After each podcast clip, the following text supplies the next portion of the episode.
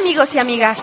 Aquí comienzan las transmisiones de Use Interactiva, tu conexión al mundo. Una emisora que les acompaña todos los días, desde la mañana hasta la noche, dedicada al aprendizaje, la innovación y la plática de temas de interés general. Todo esto con la entrega de profesionales en la materia, para siempre brindarles información y entretenimiento veraz y oportuno. Transmitimos vía internet desde nuestra plataforma en www.useinteractiva.com. Esperamos nuestro contenido sea de tu agrado. Y comenzamos.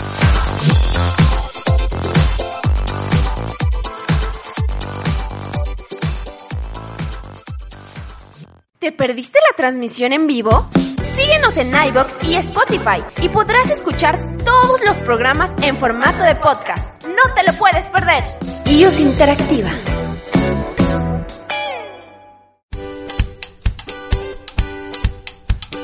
Síguenos en nuestras redes sociales, Facebook, Instagram y YouTube como iOS Interactiva. Y no te pierdas de todos nuestros programas.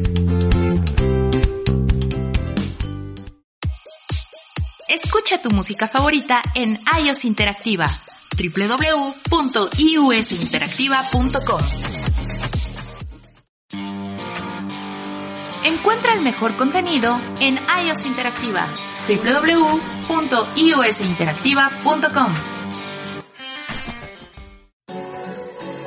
Soy Lara Espejel. Te invito a olvidar lo complicado del cálculo y descubrir la resonancia de los números en la vibración que hay en ti. Mundo Spiegel. Comenzamos. Cuando hablamos de normas, reglas, protocolos, eres de quien está dispuesto a adoptarlos con tal de seguir una correcta realización en el desarrollo de una actividad. ¿Sabes para qué fue creado el código de colores en estos momentos de pandemia? ¿Sabes que el color es energía visible que se codifica en distintas formas y que puede emplearse para contribuir al equilibrio, ayudando a nuestra mente y a nuestras emociones a lograr un balance y de esta forma una conexión con la interpretación del mensaje? ¿Estás aplicando estos códigos adecuadamente? ¿Eres de quien aún cree que es algo inventado este virus? Muy buenos tardes, eh, queridos radioescuchas. Estamos aquí en su programa Mundo Spiegel. Y como cada miércoles les damos la bienvenida. Soy Omar Ávila. Y hoy en tu programa recibiremos con mucho agrado a nuestro amigo científico e investigador de la UNAM, Alejandro Sánchez Flores, doctor en ciencias bioquímicas con especialidad en bioinformática quien nos compartirá de una manera muy amena todos estos protocolos y la importancia de comprenderlos para llevarlos a cabo. Y queda con ustedes nuestra conductora Pilar Espejel, numeróloga certificada. Sean bienvenidos todos y comenzamos. Hola, ¿qué tal? ¿Cómo están? Muy buenas tardes. Sean bienvenidos una vez más a su programa Mundo Spiegel. Soy Pilar Espejel y la más cordial de las vidas, hoy en un tema otra vez muy eh, importante, muy especial. Estamos en esto y tenemos que compartir, o al menos yo me siento con la responsabilidad de compartir con ustedes información que sea lo más veraz de personas que son especializadas de primera mano. Y pues por eso tenemos una vez más aquí en el programa a nuestro querido científico, ya le vamos a poner de cabecera del programa Mundo Spiegel, al doctor Alejandro Sánchez Flores. Alejandro, muchísimas gracias por aceptar nuevamente esta invitación y bienvenido. No, muchas gracias a ti, Pilar, y un saludo a todo el auditorio.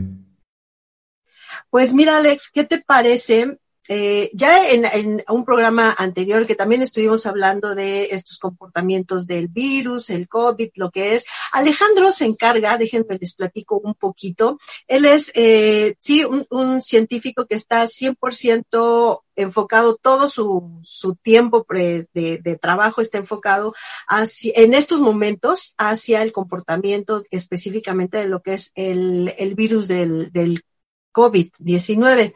Él es un, em, es un científico, investigador de la UNAM, de hecho está allá en la Universidad en, Cuernavaca y es, tiene doctorado en ciencias bioquímicas y su especialidad de bioinformática. Ya en un programa anterior nos, nos explicó qué es esto de, de por qué escogió bioinformática para hacer sus especialidades. Pero lo más importante en este momento es que conozcamos qué es lo que está sucediendo. A partir de que, bueno, pues sí, ya todos estamos en el caos de que pues ya llevamos mucho tiempo eh, recluidos, muchos ya queremos salir, que nos dé el aire, que volver a, a, querer llevar una vida lo más adecuado, lo más parecido a lo que teníamos antes, pues también eso está generando mucha confusión y mucha información que está corriendo por todos lados. ¿Qué es lo que está sucediendo realmente con el comportamiento de, del del virus, el desarrollo de este virus, es lo que eh, me gustaría que empezáramos, si nos ayudas, Alejandro, a ver un poquito en este momento que estamos en semáforo naranja, ¿qué significa eso y cómo lo podemos ir integrando? Bueno, de manera muy rápida, el semáforo lo que se hizo es eh, crear una medida para que nos permitiera retomar muchas de las actividades, sobre todo económicas, que se tienen en, los diferentes lugares, ya sea en los estados o en la Ciudad de México. Y el código de color tiene que ver con eh, básicamente cuatro parámetros que son ponderables. Son ponderables me refiero a que finalmente unos son más importantes que otros, los puedo pesar. Y en un inicio estos, eh, estos semáforos se basaban mucho en la, en la tendencia del aumento de casos nuevos y el número de casos nuevos que había de infectados en un estado o en una ciudad.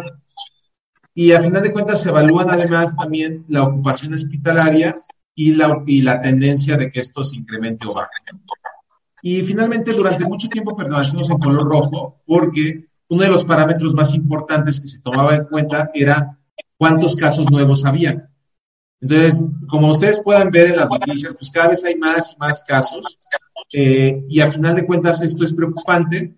Y si hubiéramos seguido, eh, o si el gobierno hubiera seguido considerando esto como la variable más importante, posiblemente todavía seguiríamos en, rojo, ¿no? Sin embargo, eh, el, el, gobierno decide tomar esta decisión de darle un mayor peso a la ocupación hospitalaria. Esto es que si la ocupación hospitalaria no es tan alta, esta variable le da más peso y eso es lo que ha hecho que, el, semáforo cambie a naranja. Eh, en lo particular, mi opinión es que esta medida es bastante arriesgada porque a final de cuentas el mensaje que está transmitiendo es decir, salgan y a, y a final de cuentas, si se infectan, va a haber lugar para ustedes en los hospitales, pero esto no lo es todo, o sea, tener un lugar en el hospital o saber que te van a poder atender, pues no es el único factor. Aquí hace falta considerar otras cosas, como que no hay personal médico suficiente para atender enfermos, porque también ellos están enfermando, y no hay respiradores suficientes como para atender a la gente en caso de que los necesiten. Y sobre todo, que esta enfermedad, aunque yo no la padezca a un nivel hospitalario, las secuelas que puede dejar pueden ser muy altas, entonces el riesgo es muy alto. O sea, incluso yo no teniendo síntomas, sí puede empezar a desarrollar daños en órganos como el pulmón, como los riñones y finalmente corazón. Y eso se ha visto ahorita en estudios muy grandes en China, donde a, posteriori han tomado muchos de los casos que fueron ya sea asintomáticos, eh, graves o muy severos, y analizar, por ejemplo, hacer tomografías de corazón, de riñón, este, de pulmones, y han visto que incluso aquellas personas que tuvieron síntomas muy leves o que no tuvieron síntomas, presentan algunos daños en estos, en estos órganos. Entonces, finalmente, esto no sabemos en cuánto tiempo se pueda restituir o se pueda regenerar, pero es un riesgo que se debe considerar. Y bueno, volviendo al semáforo, eh, finalmente ahorita estamos en, en naranja porque hay suficiente ocupación, o sea, no está, hay suficiente espacio en los hospitales por si la gente se enferma y cae, pero esto significa salgan, significa, si tienes que salir, hazlo y hazlo con todas las medidas de precaución que, que se han estado diciendo, como el uso de cubrebocas, como la distancia y la higiene. Y si te parece bien, Pilar, me gustaría explicar de una manera muy práctica eh, la razón y el fundamento de por qué estas medidas, ¿no? Sí, por favor sobre todo porque creo que todos hemos visto en la calle en este momento ya hay mucha gente que no usa el cubrebocas. En este momento, pues la, misma situación de que como ya abrió, ya se abrió de las, eh, pues la actividad económica, eh, ya hay mucho más gente en las, en, en el transporte, em, más afluencia de personas que se transita en la calle. Entonces, entender el para qué es necesario usarlo, el cómo y también esta parte de la higiene. Así que adelante, Alex, estos tres puntos, fabuloso. Mira, eh, justo vamos a empezar diciendo que uno de los, o sea, dos cosas que son de mayor riesgo para la infección es ir a lugares cerrados y poco ventilados, obviamente donde hay gente, y peor aún si en estos lugares cerrados y poco ventilados hay mucha gente, hay, hay una concurrencia alta de gente. A final de cuentas, eh, estos, dos, eh, estos dos elementos son los que más pesan a la hora de la infección y finalmente se ve que las personas caminar en la calle a, cielo abierto, por así decirlo, a, campo abierto, no es tanto problema. O sea, sí, obviamente, mientras yo mantenga mi distancia, vamos a hablar de que el virus sí se sabe que puede ser transmitido por vía aérea, pero en condiciones muy particulares que son las que mencioné. Espacios cerrados y poco ventilados donde también entra en juego eh, la temperatura y la humedad. Esto es importante. En lugares que hay menor este, humedad, la saliva, que es donde se transmite el virus, tiende a atomizarse, tiende a hacerse más fina y por lo tanto permanece más tiempo en el aire y eso yo lo puedo este, respirar y, con eso infectarme. Si, si, hay mayor humedad, las gotas de saliva permanecen muy, muy grandes y entonces eh, se precipitan al suelo. Y entonces la velocidad que alcanza simplemente yo por estar hablando o respirando no es mayor a dos metros en la mayoría de los casos. Y estoy hablando respirando normalmente. Si yo canto o, grito, esto sale con mucho más fuerza y puede alcanzar distancias mayores. Ahora, justo aquí viene el papel del cubrebocas. El papel del cubrebocas, a final de cuentas, es contener. Si si muchos de ustedes han oído de la controversia o que finalmente recuerdan la controversia que hubo de que se usaron o no, era por cómo se, veía o cómo se tomaba en cuenta en la utilización del cubrebocas. A excepción de las mascarillas N99 y N95 que son para el uso de personal médico, ninguna mascarilla puede centrar, el virus es muy pequeño. Recuerden que les había dicho, les había dicho que es 10.000 veces más pequeño que el grueso de un cabello. Entonces, Ninguna mascarilla normal, no lo va a filtrar, pero no es la intención. Lo que yo, lo que sí va a hacer el cubrebocas es conforme yo estoy hablando, toda la saliva que yo escupo se va a contener en este cubrebocas. Y para esto quisiera que en un momento dado, cuando el auditorio tuviera tiempo, usen su teléfono y hagan una llamada eh, con, altavoz. Y estén constantemente hablando eh, entre 5 y 20 minutos por el altavoz y luego se fijen qué tan, qué tan sucio termina eh, su teléfono. Y entonces ahí se van a dar cuenta que de por esas gotitas que ya son visibles y que quedan estampadas ahí en el, en el vidrio del teléfono, pues más o menos van a ver que miden unos cuantos milímetros, ¿no? Pero esas gotas que miden unos cuantos milímetros tienen un volumen suficiente para acarrear más o menos alrededor de entre 100 y 1000 partículas virales. Yo con, con, con aspirar mil partículas virales ya me puede infectar. Si yo respiro, la cantidad de partículas virales que yo eh, estaría sacando al medio ambiente si estuviera enfermo es alrededor de 40 o 50 por segundo.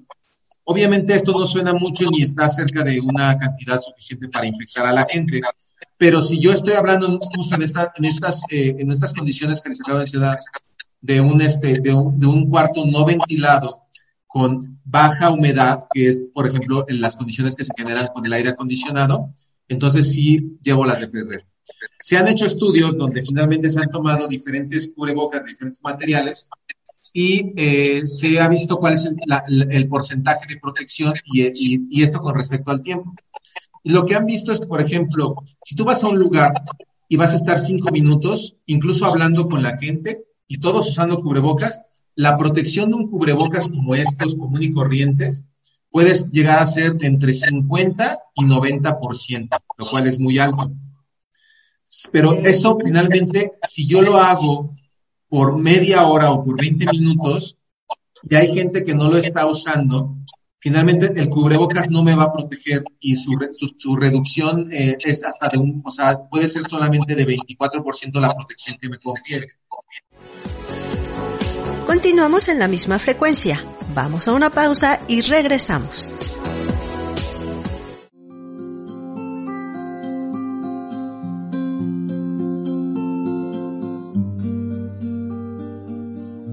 Seguimos construyendo un mundo libre de discriminación, ahora en un nuevo horario. Acompáñanos todos los miércoles de 10 a 12 del día en ¿Y tú también discriminas? Por Radio IUS Interactiva, tu conexión al mundo.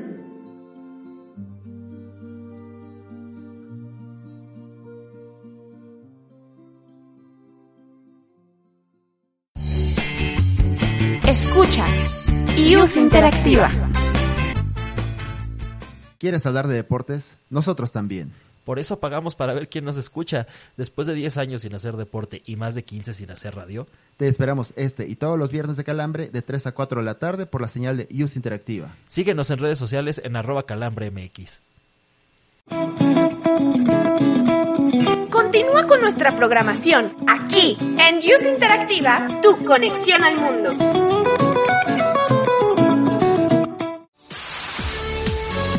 Mundo Spiegel, oscilando en iOS Interactiva. Continuamos.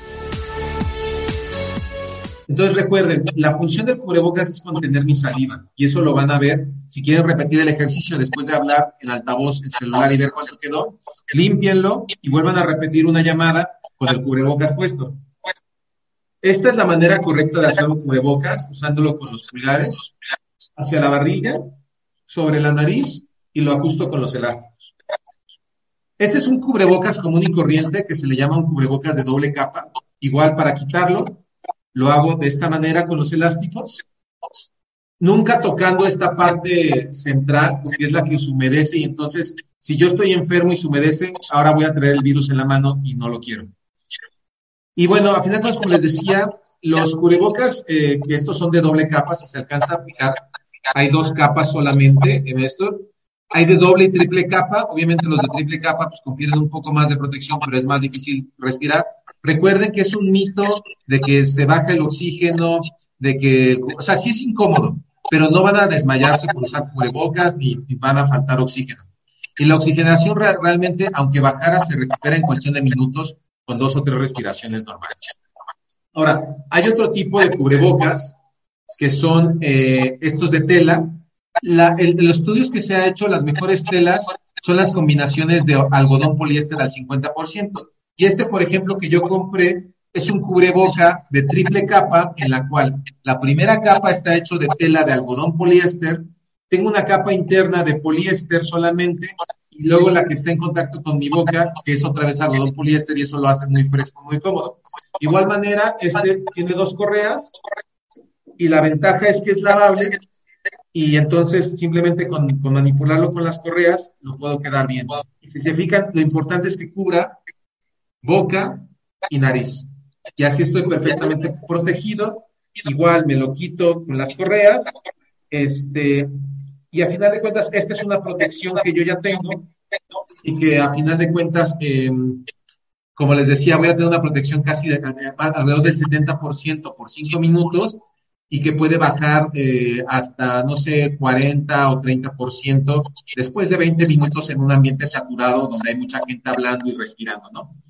Ustedes podrán ya imaginarse cuáles son los lugares que, que, cumplen estas características de muy saturado y, este, y muy concurrido, pues son básicamente el transporte público, son básicamente el, ¿cómo se llama? Restaurantes, bares, bares sobre todo, bares donde finalmente tenemos mucha gente hablando, este, están muy, muy mal ventilados los bares, están muy concluidos, son lugares que deben evitar de preferencia. Los restaurantes pues también tienen una afluencia menor, pero finalmente si ustedes pueden sentarse en un restaurante y tienen una sección de, al área, de área descubierta o área muy bien ventilada o hacia el exterior es preferible. Eh, y bueno, y esto, pues obviamente la higiene ya se les había, ya se les había contado que tiene que ver porque el virus, este, está hecho de lípidos, de grasas, que finalmente con el agua del jabón se disuelve fácilmente y esto lo inactiva. Lo mismo con el etanol, lo mismo con algunas soluciones para limpiar superficies como cloro, alcohol, que sirven perfectamente. Y la higiene pues tiene que ver con el lavado y la limpieza, ¿no? La distancia de 1.5 metros es lo que les acabo de comentar. Esa es la distancia a la que viaja la saliva y que finalmente si yo la mantengo no voy a estar respirando la, saliva del otro, ¿no? Y eso reduce mucho los, los, este, ¿cómo se llaman? Los, los efectos. Y bueno, ya que empecé a hablar del cloro, eh, vamos a hablar ahora de los tratamientos que existen y estos productos milagros, ¿no? Y posiblemente... Déjame hacer un poquito eh, un comentario, porque eh, pues igual el, el, relacionarnos. Recuerden que tenemos todavía esa como inercia de tocar la, la, mano, de querernos saludar y de repente podrían algunas personas con las que nos relacionamos llegar a pensar que si no te saludo ya estoy siendo grosero. Recuerden que ahorita estamos tenemos que hacer reajustes a la manera de convivencia. Eh, a mí, en lo personal, me ha tocado gente que, me dice, no, eso no es cierto, ven, te abrazo, así como diciendo, mira, no importa nada, este, pues yo me cuido, estoy con este, esto, este, o, me tomo mis, eh, te llevo una buena alimentación y, y estoy aquí protegida. Recuerden que, que, el virus, como decía ahorita Alejandro, pues del tamaño que tiene no lo vemos. Uh, inclusive, aunque estemos constantemente lavándonos las manos, aunque estemos usando el cubrebocas, aunque lleguemos de la, hacer la despensa y le pongamos el sanitizante, eh, es tan minúsculo entre gota y gota de sanitizante puede quedarse ahí. Entonces, de verdad hagamos esta conciencia de no es grosería el hecho de que ya no nos toquemos, al menos en estos momentos. No es grosería estar hablando eh, con el cubrebocas. Al contrario, eso es lo mejor que podemos hacer. Si nosotros vamos a un lugar público y en una recepción nos reciben y no tiene el cubrebocas, tenemos todo el derecho de exigir que la persona que nos está atendiendo se lo ponga, sobre todo si vamos a intercambiar un diálogo. Mantener esa distancia es muy muy importante. Inclusive ya ven que ahora he visto este código que saludar con el codo, sigue habiendo contacto. Entonces, este, hagamos de todo esto, esta transformación para que realmente nos estemos cuidando.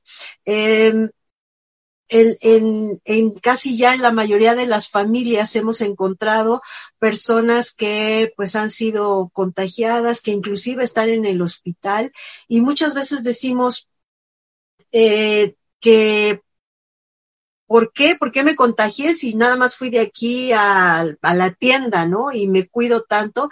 En ese intervalo también existe esa, esa posibilidad. Si somos personas que tenemos que salir a trabajar, pues la mayor precaución para que podamos nosotros identificar el, a lo mejor en qué zonas pudo haber habido ese contagio y prevenir también.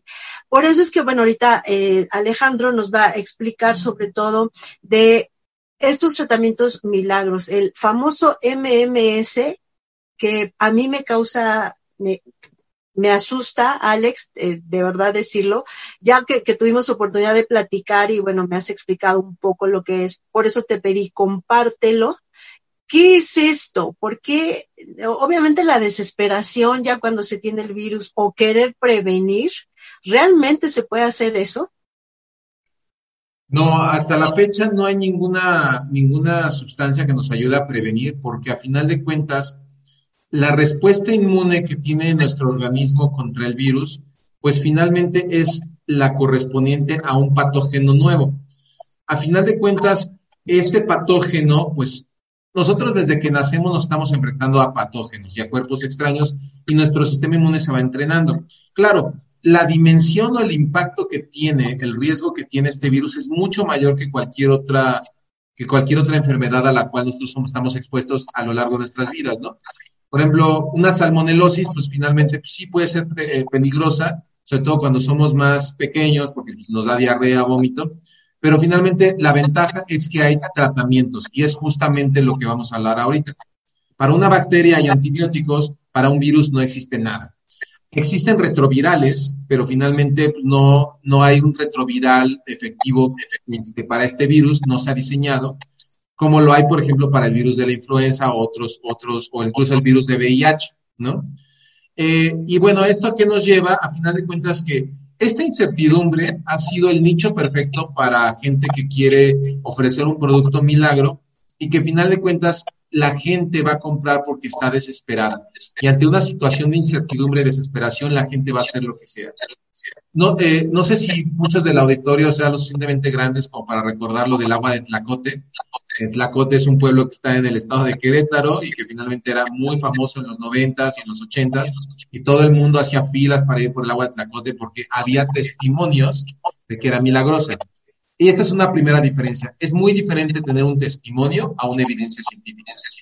El testimonio, a final de cuentas, es algo que solamente es la palabra de alguien y que yo no puedo corroborar de ninguna manera y no lo puedo reproducir, no lo puedo comprobar. Finalmente tengo que pensar que lo que me dice alguien es basado en su experiencia es verdad y que a final de cuentas no sabemos cuáles son otras variables, porque esas personas que toman productos milagros no, no son la única cosa que toman. Seguramente algunas tomarán más de un producto milagro y también más de un medicamento que sí pueda tener un efecto o no. ¿no? Ahora, el MMS es lo que se llama la, la solución mineral milagrosa.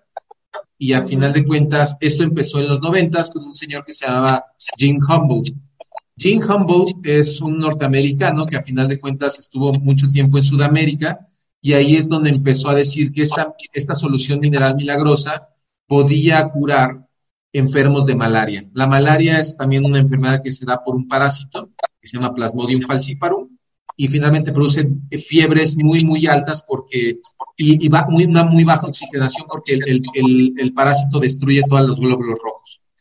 Y a final de cuentas él dijo, no, yo le doy este, esta solución que es dióxido de cloro, es una solución que se usa como sanitizante normalmente, es una de las tantas variantes del cloro que usamos para sanitizar y limpiar cosas, y que a final de cuentas eh, él, él, él, testimonialmente dice que, eh, que él logra curar gente de malaria en los noventas con esto. En los noventas, pues sí, teníamos suficiente tecnología como para difundir eh, noticias falsas, eh, relativamente rápido, pero no teníamos la tecnología para hacerlo como lo hacemos ahora de manera casi inmediata. Además de que tampoco teníamos la manera de corroborar si esto era cierto o no, ¿no? Ahora Internet pues es una herramienta muy poderosa, pero es un arma de dos filos que nos puede dar información falsa o información verdadera. Ahora, justo este dióxido de cloro eh, sí se usa normalmente, por ejemplo, para, para sanitizar agua, o sea, es, un, es clorar agua, básicamente, y tiene que ir a una concentración muy particular que no rebase los 0.8 miligramos por litro. Y esto es una pizquita, es una, si fuera un, un, este, una sal o un polvo, sería una pizca disuelta en agua y con esto es suficiente para matar. Sí elimina las bacterias, sí elimina los virus del agua y de las superficies cuando yo limpio, pero eso no va a significar que si yo me lo tome me va a eliminar el virus. ¿Por qué? Una vez que nosotros ingerimos algo, tiene que pasar por el estómago. Y el estómago, a final de cuentas, es un, es órgano y es una bolsa donde hay mucho ácido. Ese ácido, a final de cuentas, eh, su pH es de 1 o 1.5. Ahí se digiere todo, básicamente lo que sabemos, el ácido lo deshace, lo desnaturaliza proteínas, los carbohidratos, etcétera se pasan al intestino y ahí sí se le echa sales biliares que vienen del hígado y se neutraliza. Esas sales biliares, a final de cuentas, son básicas, son alcalinas y básicamente va a dejar a, un pH neutro lo que estamos comiendo, con variaciones muy, muy pocas, muy, muy, muy pocas lejanas, cercas o cerca del 7, ¿no? Y a final de cuentas esto ya sigue el, el, tracto normal, el, intestino, el, digamos, el camino normal que sigue cualquier alimento. En el caso del agua o de, la cosa que yo, de los líquidos, sí se absorben directamente, pero esto, si afecta la acidez o la alcalinidad, lo hace directamente sobre la orina y ahí donde se lleva la chamba y fuerte son los riñones. Y por esto, tomar este, este tipo de soluciones se ha comprobado que puede generar daños renales agudos y a veces hasta irreversibles.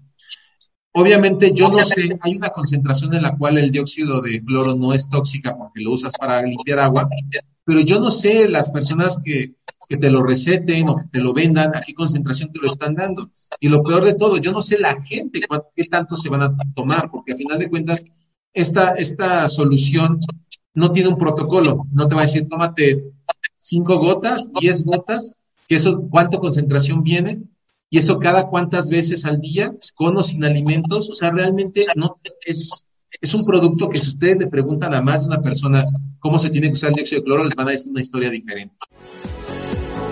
Continuamos en la misma frecuencia. Vamos a una pausa y regresamos. Dicen que los programas de radio solo deben entretener. Pero, ¿qué pasaría si encontraras un programa que además de divertirte, te ayudara a aprender más sobre la ciencia, tecnología e innovación? No necesitas cambiar de estación. Escucha Hacer Conciencia a través de IUS Interactiva todos los martes a la una de la tarde.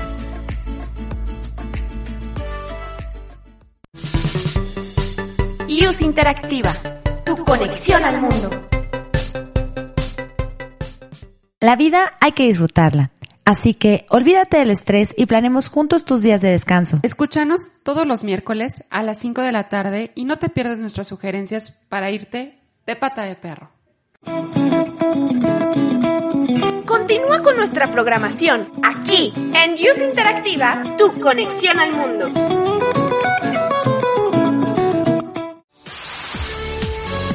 Mundo Spiegel, oscilando en iOS Interactiva. Continuamos.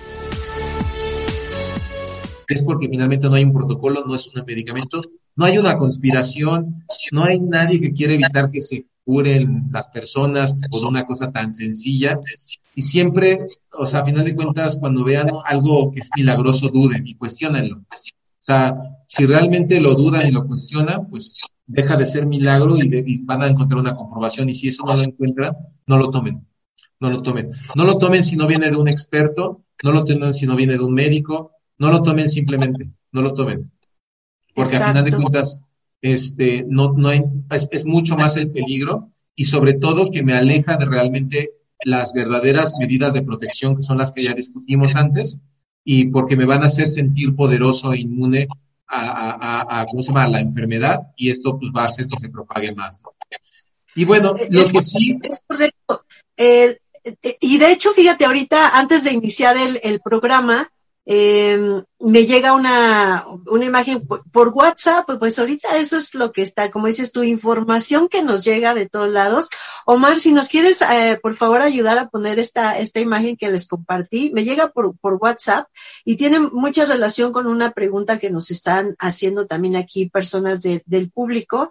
Eh, nos dicen, nos podías preguntar si es bueno el tomar cítricos, limón, naranja. Y vean ahí esta, esta imagen que, que nos mandan, donde eh, lo que nos dice es que, bueno, primero así como que buenas noticias para todos, ¿no? Y, y lo anuncian como el COVID es, es inmune a los organismos con pH mayor a 5.5. El Centro de Virología de Moscú en Rusia de, este, es quien lo informa, ¿no? Necesitamos consumir más alimentos alcalinos que nos ayuden a subir nuestro nivel de pH para contrarrestar el virus. Y bueno, aquí nos dicen que el limón tiene 9.9, el aguacate 15.6, etcétera, ¿no? Y, y bueno, todavía terminan, ¿eh? No guarde esta información solo para usted, ¿no? Este, pásalo a toda tu familia y amigos. Y terminan con el cuídense, usen cubrebocas y que Dios los bendiga, ¿no? Entonces, así, eh, ante esto, tú, tú que científicamente, porque reitero, eh, Alejandro Sánchez Flores es, eh, tiene doctorados y es, es un científico que está de tiempo completo investigando el comportamiento del eh, el, el virus del de, de, COVID. Entonces, no es una opinión de una persona que me encuentre aquí a la vuelta de la esquina, ni mi vecino, sino es el científico que está estudiando todo esto. Por eso es que le hago este tipo de preguntas. ¿Ahí qué nos puedes decir, Alejandro? Miren, vamos a analizar esta imagen de manera muy rápida. Eh, no sé si me puedan dar acceso remoto para que yo pueda apuntar, eh, pero de mientras les voy platicando eh, lo que, lo que veo aquí, por ejemplo, esto de el COVID-19 es inmune a los, a los organismos con pH mayor de 5.5. Esto, de todas maneras, eh, ahí quitaron la, la, esta, eh, la- si pueden poner otra vez la, la- la imagen para que la pueda discutir. Eh, entonces, por ejemplo, el COVID es inmune a los organismos con pH mayor a 5.5. De entrada, aquí hay una cosa falsa, incorrecta, porque están diciendo que el virus tiene un sistema inmune. Y no, el virus es prácticamente una pelotita de proteínas y grasa donde adentro viene su información genética. Eso es todo, ni siquiera se le puede considerar un organismo vivo. Entonces, por lo tanto, no puede ser inmune. Si alguien lo hubiera querido hacer bien, hubiera puesto resistente, ¿no? Y no resistente a un organismo, más bien resistente a pHs de 5.5, ¿ok? Ahora, ¿qué es el pH? Finalmente, es una medida que nos indica la acidez o la alcalinidad. Los, los ácidos van de 7 hacia 1 y las cosas alcalinas van de 7 hacia 14. Entonces, a final de cuentas, 5.5 es una, un grado de acidez que sí puedes tener, por ejemplo, en una naranja, en, una, en un limón, pero a final de cuentas, eh, pues dependiendo de qué tan ácido es el vinagre, por ejemplo, ya es mucho más ácido y ya incluso puede quemarme, ¿no? O sea, por ejemplo, si yo hago buches con vinagre directo de una, de una botella de vinagre, sí me puede dar una quemada que, pues, aunque me voy a recuperar, sí puede ser muy dolorosa. Ahora, entonces, de aquí ya vemos la primera falla. Centro de Virología, Moscú, Rusia. ¿Cuál centro de virología? O sea, normalmente los centros de virología tienen nombre y apellido y dirección y se puede dar una liga, etcétera. Entonces, eso ya también me hace sospechar, ¿no? Consumir alimentos más alcalinos que nos ayuda a subir nuestro nivel de pH para contrarrestar el virus. Justo esto es contrario a lo que se, les acabo de decir. El, el pH entre más alto es, es alcalino y finalmente aquí dice que eh, eh, finalmente cosas como el limón. El limón no tiene un pH 9.9. El pH de 9.9 es, es, es algo alcalino, no ácido. El limón es, es ácido. El aguacate dice que es 15.6. La escala llega a 14. Entonces tampoco es verdadero. El ajo 13.2. O sea, tampoco es así. La naranja, o sea, toda esta información es completamente falsa.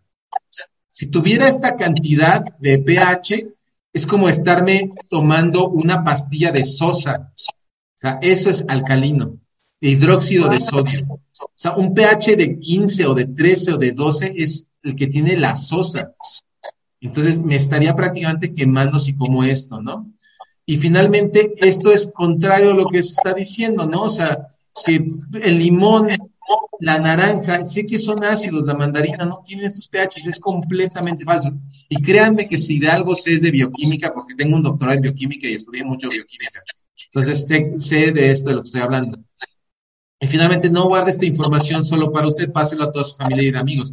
Recuerden, antes de pasar cualquier información, corroboren si esto es cierto o no. Hay muchos sitios en Internet donde ustedes pueden buscar si la, la, la, las noticias como estas son un hoax. H-O-A-X es la palabra en inglés para decir que una cosa es alarmista. Y finalmente ustedes pueden corroborar, ¿no? Y bueno, cuídense, usen cubrebocas y que Dios los bendiga. Bueno, creo que de, de toda la infografía, esto es lo más recuperable, pero como pueden ver, no hay ninguna cuando es una información seria, me dan por lo menos fuentes para yo poderlo buscar y comprobar. Entonces, como les digo, nada de esto tiene sentido, pues obviamente no lo usen. El limón eh, y alimentos que tienen vitamina C, por ejemplo, el aguacate, las vitaminas en general y los minerales tienen un efecto sobre el sistema inmune y entonces es por ahí, pero recuerden que de todas maneras ante esto, pues no, el sistema inmune de cada persona no sabemos cómo va a reaccionar y puede no reaccionar o puede reaccionar de manera tan fuerte que de todas maneras me lleve al mismo, al mismo, a la misma situación que es una gravedad muy grande o la muerte. Entonces, seguimos en la, en la misma sintonía de que el mejor este, remedio es no arriesgarse, ¿no? Y pues bueno, entonces, ¿qué cosas sí funcionan los tratamientos que se tienen? Ninguno es preventivo. Los únicos dos tratamientos que se tienen para contrarrestar los efectos de la enfermedad ya en una etapa severa es el remdesivir, que sí es una, un retroviral que se diseñó para el virus de ébola y que no funcionó, y que alguien se puso, un grupo de investigación lo probó y vieron que tenía efectos sobre, sobre el virus de, de, de SARS-CoV-2, que, que, produce COVID, y lo único que saben es que la gente que se lo administra se recupera más rápido en una situación de severidad, una situación grave, y entonces en vez de pasar de 11 a 15 días hospitalizado, puede pasar nada más entre 5 y 10 días. Entonces, este es el único tratamiento que existe como para que la gente pueda no estar hospitalizada tanto tiempo y esto a qué nos ayuda simplemente a no saturar los hospitales. Pero de esto, esto no le va necesariamente a ayudar a la persona a no generar todas las secuelas que se está viendo que tiene el virus y sobre todo que, este, que no, no, no funciona en el, en el 100% de los pacientes, como les decía, solamente un 60% y de todas maneras te la pasen en el hospital. Ya no 15 días, a lo mejor 10, pero de todas maneras es mucho tiempo. Y bueno, lo otro que existe es la dexametasona, que es un antiinflamatorio corticoide o corticosteroide, que lo que hace es eh, disminuir la inflamación que sucede en los pulmones. Y entonces esto ya es un medicamento que se tiene que usar cuando ya la gente está usando mascarilla para respirar oxígeno o tiene eh, que usar este, un respirador. Y esto es que lo intuban que finalmente eh, los pulmones ya están en un estado de neumonía ya muy alto, que finalmente ya la gente no puede respirar y entonces el aplicar el desinflamatorio o el antiinflamatorio esteroidal les ayuda a recuperarse más rápido y combatir esta inflamación y por lo tanto este, salir del peligro de muerte, ¿no? Pero es algo que tampoco yo no puedo tomarme de dexametasona como prevención.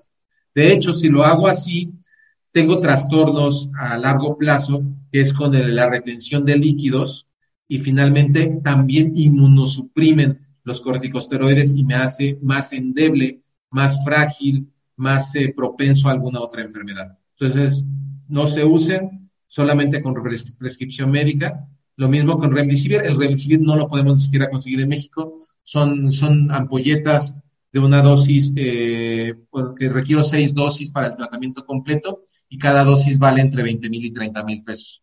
Entonces simplemente no es accesible. Entonces, volvemos a lo mismo, al no haber un tratamiento, eh, tenemos que seguir con las mismas medidas y sobre todo con, el, con la parte del aislamiento, que es la única medida efectiva que tengo para no contagiarme. Y no sé, y finalmente podemos entrar al último tema del avance que hay de las vacunas. Y no sé, o a menos que tenga alguna pregunta el auditorio, Pilar, o, o quieras. fíjate que aquí, estoy viendo eh, de Catalina Unique, nos pregunta eh, que es de la primera parte del bloque del programa, nos dice cuánto tiempo dura en cada material el virus, porque hay muchos artículos de ello, pero como que es desde su perspectiva por ejemplo, tela, plástico, cartón, papeles de oficina, vidrio, etcétera. Ahí que, tú qué nos podrías decir, Alex. Ya hay muchos estudios de que sabe cuánto dura. Por ejemplo, en telas, en cartón, en plásticos, sí puede durar del orden de horas a, días, dependiendo también de la cantidad, de la humedad, de la luz ultravioleta, de muchos factores. Entonces, es muy difícil dar un cierto número, sobre todo de la temperatura. Lo que se ha visto es que el virus dura más tiempo cuando las temperaturas son menores a 23 grados. A partir de 23 grados, el virus empieza a decaer en su, en su, en su tiempo de, actividad o de activación.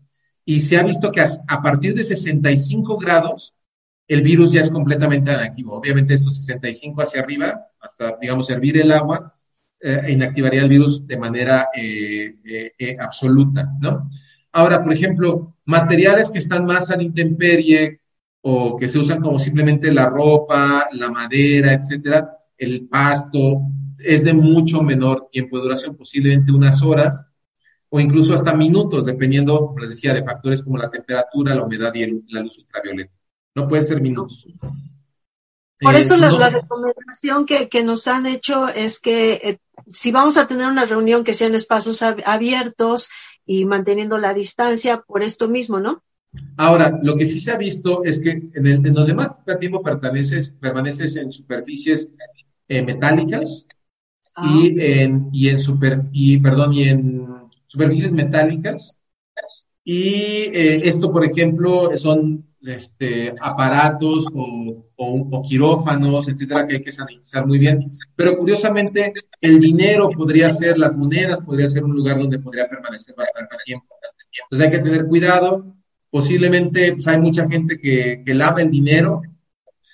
Es un poco tedioso, pero de veras que no es poco, o sea, no es, no es, es recomendable si se tiene tiempo, pero si no, si yo estoy manejando dinero, pues tratar de no hacerlo, pagar con la tarjeta de crédito, de hecho, podría ser una buena opción. Si tengo que manejar monedas, pues finalmente siempre que tome una moneda, pues, eh, o varias monedas, sanitizar mis manos, ya sea antes o después de tomarlas, y este, y final de cuentas, eh, llevar el cambio exacto también, ¿no? Para no estar recibiendo más monedas de otras manos extrañas, Entonces, eh, los tiempos son variados, metales es donde permanece bastante tiempo. Hay unas calculadoras que luego les puedo dar, este, la liga, eh, son las calculadoras que has hecho el, los centros para el control de las enfermedades en Estados Unidos, donde tú puedes, bueno, eh, si ustedes entran a cualquier lugar donde dan el clima, aquí en, México, por ejemplo, les dice cuánto es la temperatura, la humedad y a veces la cantidad de luz UV que hay en esta zona, ¿no? Y a final de cuentas, con, esas, con esos parámetros, ustedes pueden, pueden jugar con esa calculadora y les dice con una, de una manera aproximada cuánto duraría el virus vivo. Ok, sí, danos el, el, link para poderlo compartir y, y todos lo tengamos a la mano. Y bueno, y a final de cuentas, pues obviamente, como les dije, donde más, más que en superficies, lo importante son el ambiente, espacios cerrados, superficies hay que tener cuidado y sobre todo lavando las manos para evitar la saturación de los ambientes, el uso de cubrebocas y sobre todo no permanecer mucho tiempo en un lugar que no esté ventilado. De acuerdo. Y recuerden que lavarse las manos es como nos explicaba Alejandro desde el programa anterior, el jabón es lo mejor, ¿no? O sea, si le ponemos el gel, el sanitizante, pues ya sería como también para tranquilidad de nosotros, pero si andamos en la calle, carguen su jabón, el jabón de, de tocador, ¿cierto, Alex?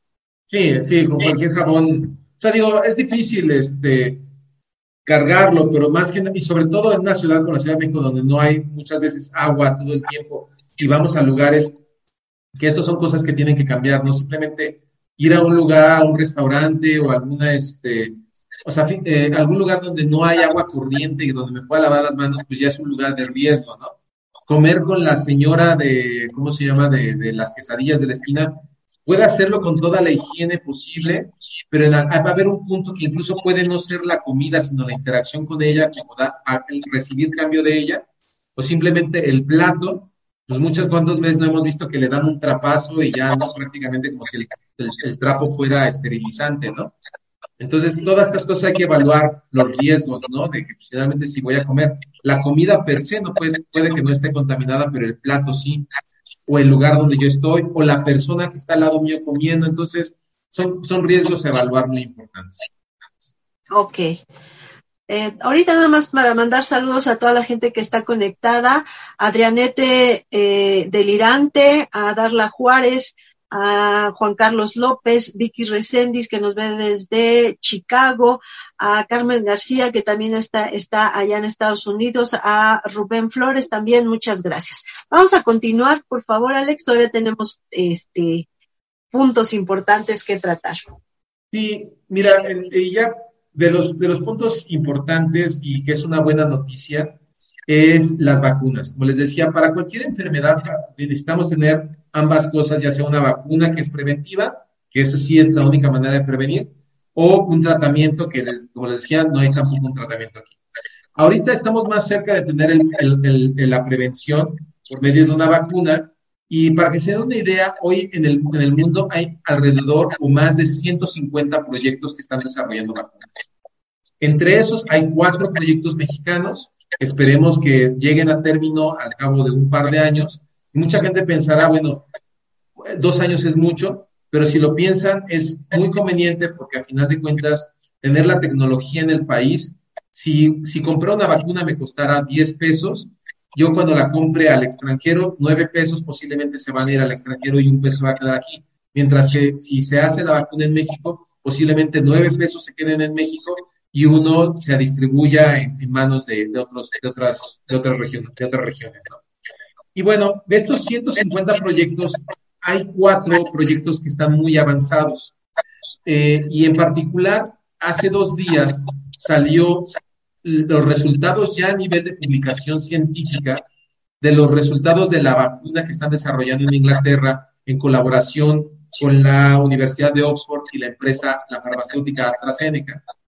Y esta vacuna ya sabíamos que ya incluso está en la última fase y está a punto de ser aprobada y terminada, pero le reportan de manera ya oficial y seria a la comunidad científica cuáles fueron los resultados que obtuvieron de las primeras dos fases clínicas, que como recordarán está la fase preclínica donde se prueban animales que la vacuna sea segura y que tenga efectos positivos.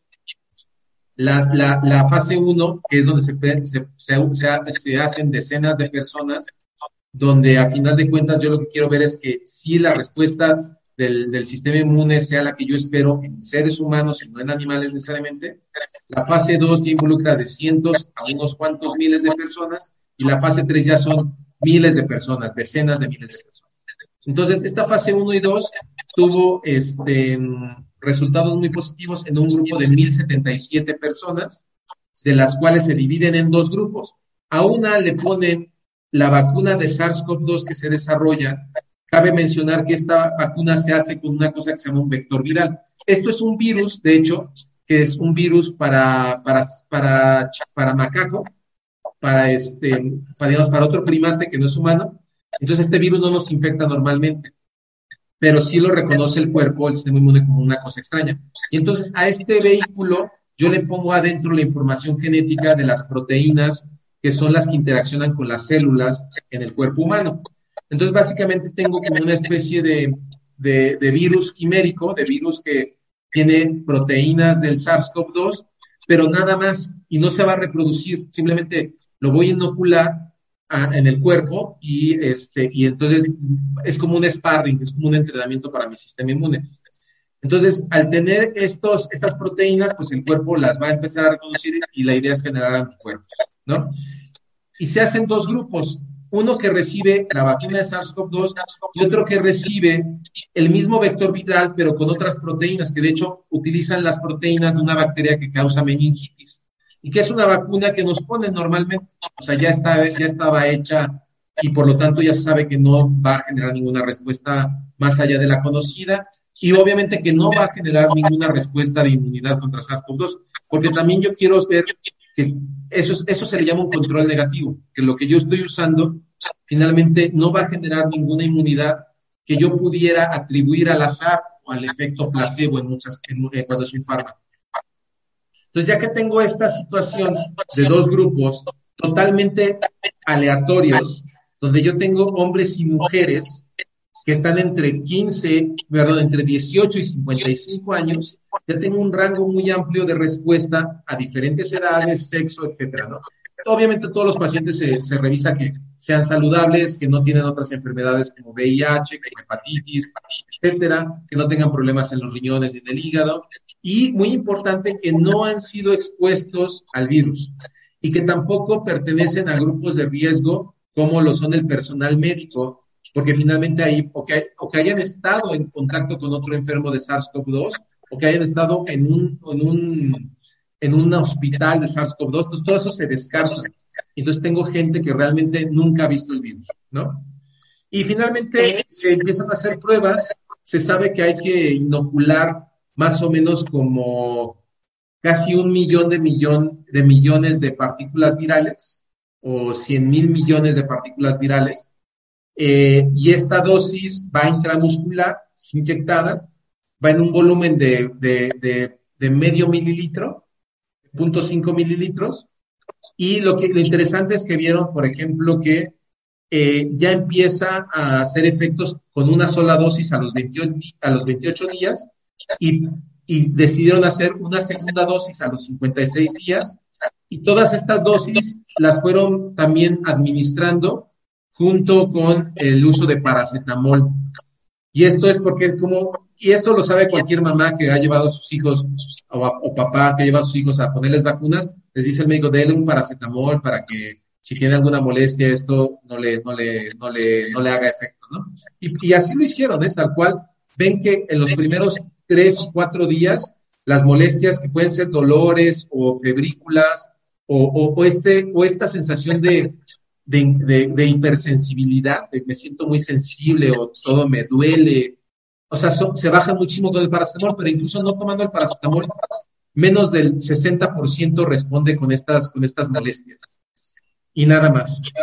Incluso a una segunda dosis, las molestias son mucho menores y finalmente lo que se ve es que los títulos de anticuerpo y la respuesta del sistema inmune es muy buena y se mantiene incluso después de meses.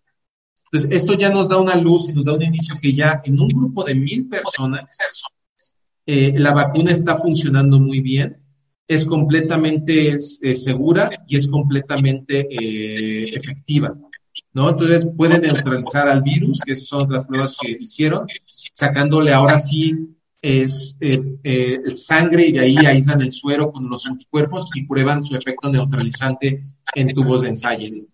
Y finalmente, pues eso es lo que tenemos a grandes rasgos de las noticias. Obviamente esta es la más avanzada. Se dice que para, ya, ya ellos nos habían dicho que AstraZeneca tendría esta, esta vacuna lista en octubre para ser distribuida y utilizada en el Reino Unido, posiblemente en otros lugares en Europa. Y en enero el presidente AstraZeneca anunció que eh, la tendrían lista para su exportación mundial por ahí de enero del, del 2021.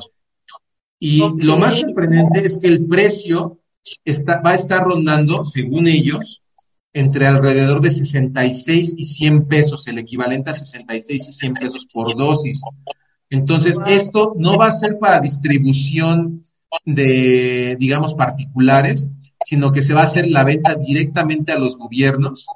Y finalmente, en nuestro caso, el gobierno mexicano tendrá que eh, designar a alguien como como Birmex, por ejemplo, que es una, una farmacéutica paraestatal.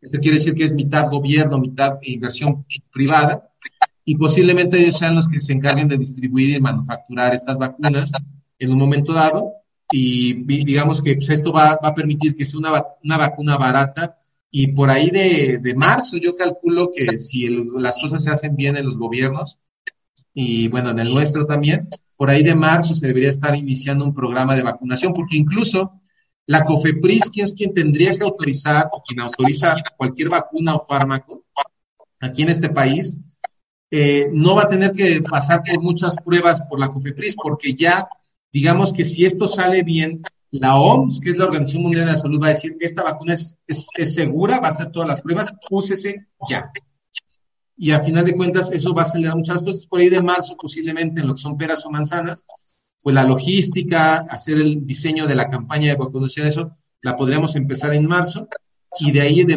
tendríamos de marzo hasta septiembre para inmunizar a un objetivo que debería estar entre el 65 y el 85% de la población para poder empezar a cortar la transmisión del virus.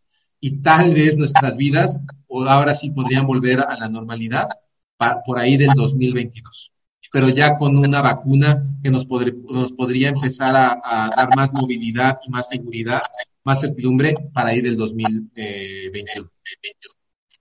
Wow, pues muy buenas noticias. Parecería que todavía es mucho tiempo, pero pues es, es el proceso que se debe de llevar, ¿no, Alejandro?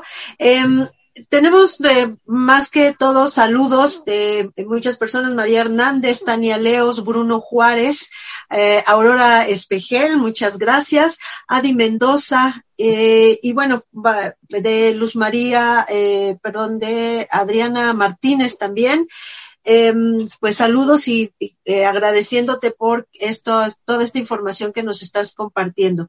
Si tuviéramos que, ya, casi estamos por cerrar el programa, Alejandro, eh, la parte, de repente aquí me, preguntan a mí, y basándonos en lo que es la, alimentación, ¿qué tipo de alimentación tú sugerirías como eh, parte que no que nos va a lo mejor a evitar el, adquirir el virus, sino qué es lo que eh, científicamente fortalece a un organismo a través del alimento.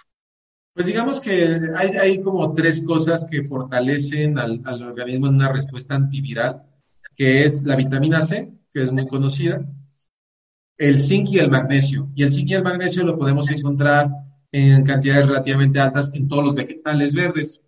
Eh, los vegetales verdes, a final de cuentas, eh, tiene, alto contenido de magnesio porque pues, el magnesio es parte de la clorofila y la clorofila pues, es lo que da las cosas verdes.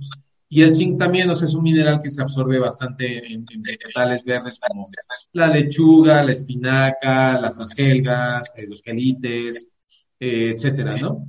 Y vitamina C, como lo han dicho, guayaba, limón, naranja, mandarina, toronja, etcétera, ¿no? Eh, básicamente eso es, es, bastante, hay suplementos alimenticios que lo tienen, también pueden ser recomendables. Por lo regular, esos suplementos están, este, están, eh, ¿cómo se llama? Eh, hay, mucho más de, cada uno de los componentes eh, de lo que realmente necesitamos. Y esto no se preocupen, se desecha por la orina, pero una buena dieta realmente es suficiente con, con ingerir, ¿no? Simplemente con la vitamina C que aporta media naranja es suficiente para un día. Entonces, realmente tampoco hay que sobrevitaminarnos ni, ni, ni, tomar muchos complementos, eso ya es decisión de cada quien, como les decía, ¿no? La leyenda de esto es responsabilidad de quien lo usa y de quien lo recomienda. Eh, entonces, eh, si es recomendado, pues valoren de quién viene recomendado, que sea una persona que sepa lo que está haciendo, y ustedes pues úsenlo a discreción y finalmente pues Sí, desgraciadamente pues hay mucha gente que no lleva una buena alimentación por X o Y razón y los complementos pueden ser pertinentes, pero finalmente si ahorita no estamos saliendo, las frutas en este país son de las cosas más baratas, sobre todo los cítricos, y las verduras verdes, o sea, los, los, los vegetales también lo son, y pues bueno, esto, este, digamos que sería una prevención, más no es una garantía este, y sobre todo que me ayude a estar bien, que es lo que siempre he querido, pero somos igual de frágiles porque es un patógeno que nunca ha visto tu organismo. Entonces, eh, esas son las recomendaciones. Ayudar, ¿no? A que, a que, pues, en algún momento tú me compartías, eh, va a llegar el momento en que todos a lo mejor vamos a tener que contagiarnos para poder, este, eh, como el, el, proceso normal de este virus, ¿no? Sí, ahora, ahora la esperanza que da la vacuna es eso, que ahora ya tenemos, todos podemos tener una, una meta fija de decir, voy a tratar de permanecer eh, sano de aquí hasta enero de 2021, ¿no? Y entonces esto ya lo pone en otro contexto donde si sabes que tengo una meta, me voy a esforzar y me voy a arriesgar lo menos, ¿no? Ahorita lo, duro van a empezar con las fiestas de septiembre, donde vamos a querer tener ese comportamiento social que normalmente tenemos y que no podemos tener si es que no nos queremos enfermar, porque si no, pues la cosa se va a volver grave, ¿no? Eh, sobre todo no, no, no, por lo, no por los síntomas o los padecimientos de cada uno como individuo, sino simplemente por seguir teniendo el virus circulando en individuos, aunque no se enfermen fuertemente. Sea, cada persona va a servir como un reservorio del virus y entonces nunca se va a cortar, nunca se va a cortar la transmisión y nunca se va a acabar. ¿no? Lo que queremos es eso que, nos, que se acabe. Y eso es lo que hace la vacuna. Pero hasta que no tengamos en enero ya una certidumbre de que se empiece a exportar mundialmente, pues necesitamos ahorita aislarnos, que esa es la mejor solución que tenemos. Entiendo que muchos no lo puedan hacer, pero si lo van a hacer, pues que sea lo menos y que sea con todas las medidas de precaución. Así es. Y es por eso que, bueno, este semáforo naranja para en ningún momento es la libertad de que ya voy a andar en la calle sin el cubrebocas, me puedo abrazar, puedo tocar. Hay que seguir teniendo las eh, precauciones necesarias para poder seguir esta convivencia dentro del rango que se, se nos está pues dando la, la oportunidad de hacerlo. Si podemos seguir todavía dentro de, casa, cuidando, protegiendo, no teniendo tanto contacto, sigámoslo haciendo y hagamos de este un, nuevo estilo de cuidarnos, ¿sí? Y por favor, tienen todo el derecho de a las personas que se les acercan y quieren abrazarlos y todo, es decir, cuidado, mantengamos todavía. No es les digo, no es ninguna eh, mala educación, al contrario, pues es respetar al, el derecho del otro y vayamos intentándolo por lo menos de aquí hasta que eh, tengamos ya algo más en firme en la cuestión de los laboratorios. Pues Alex, te agradezco mucho, muchas gracias a toda la gente que se conectó, Alma Gloria Díaz. Eh, Muchas gracias por, por eh, estar también aquí conectados. Allá, eh, Omar, no sé si tengas algunas personas que eh, tengan algún comentario, algunos saludos. Pues nada más de Bernardo Martiano Rodríguez, saludos desde, desde Zumpango. Y ya, serían todos. Ok, bueno, pues muchas gracias. Alex, nuevamente, gracias, gracias, gracias por estar aquí. No, gracias a ustedes y cualquier cosa pueden encontrarme en redes sociales, principalmente en Twitter, en arroba arroboso. Este, no sé si en la, bueno, la que habían puesto eh, habías mencionado esto, pero finalmente arroba arroboso. Este, ahí me pueden encontrar en Twitter, síganme y pues bueno, se enterarán. Normalmente pongo muchas noticias, incluso le contesto a gente alguna pregunta que tengan. Sí, por ahí, sí, ahorita nos pones la imagen, eh, Omar, para despedir el programa con los datos de eh, el doctor Alejandro Sánchez Flores, quien quiera contactarlo, sobre todo él es más activo en Twitter, más que en Facebook y en otros, me consta, entonces, quien tenga Twitter ahí eh, para mayor información, y pues igual hacer todas las preguntas. Les agradecería si comparten también este programa con las personas más allegadas a ustedes, porque eso también nos va a ayudar a seguir expandiendo todo lo que realmente a través de una manera científica se ha comprobado y si vamos a compartir, pues que sea algo que realmente nos está ayudando a todos. Y pues nuevamente ahí están apareciendo los, la información del, del doctor Alejandro Sánchez, el Twitter arroba arroboso, ahí es a donde más lo pueden encontrar. Yo les quiero agradecer a todos, allá Omar también en los controles por toda tu ayuda y pues nosotros nos vemos el próximo miércoles con un programa más de Mundo Spiegel, de cuando yo soy Pilar Espejel. Sin novedad en el frente, misión cumplida. Hasta luego. Hasta luego. Muchísimas gracias a todos, al invitado, y nos vemos la próxima semana con más noticias y nuevos invitados. Hasta la próxima.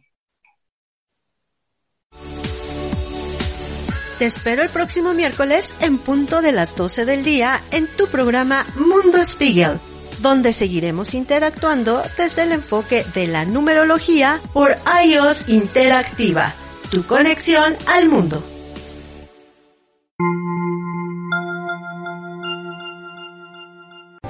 Por hoy, IUS Interactiva, tu conexión al mundo, termina su transmisión. Pero puedes escuchar las retransmisiones de todos nuestros programas en iBox y Spotify para volver a disfrutar de nuestro contenido. Te agradecemos por acompañarnos el día de hoy y te invitamos a sintonizarnos en Facebook y en nuestra plataforma iusinteractiva.com. Hasta mañana amigos.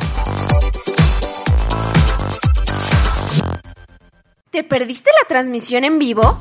Síguenos en iBox y Spotify y podrás escuchar todos los programas en formato de podcast. No te lo puedes perder. iOS Interactiva. Escucha tu música favorita en iOS Interactiva. www.iusinteractiva.com y recuerda, puedes encontrarnos en Facebook, Twitter e Instagram como iOS Interactiva. Encuentra el mejor contenido en iOS Interactiva. www.iosinteractiva.com iOS Interactiva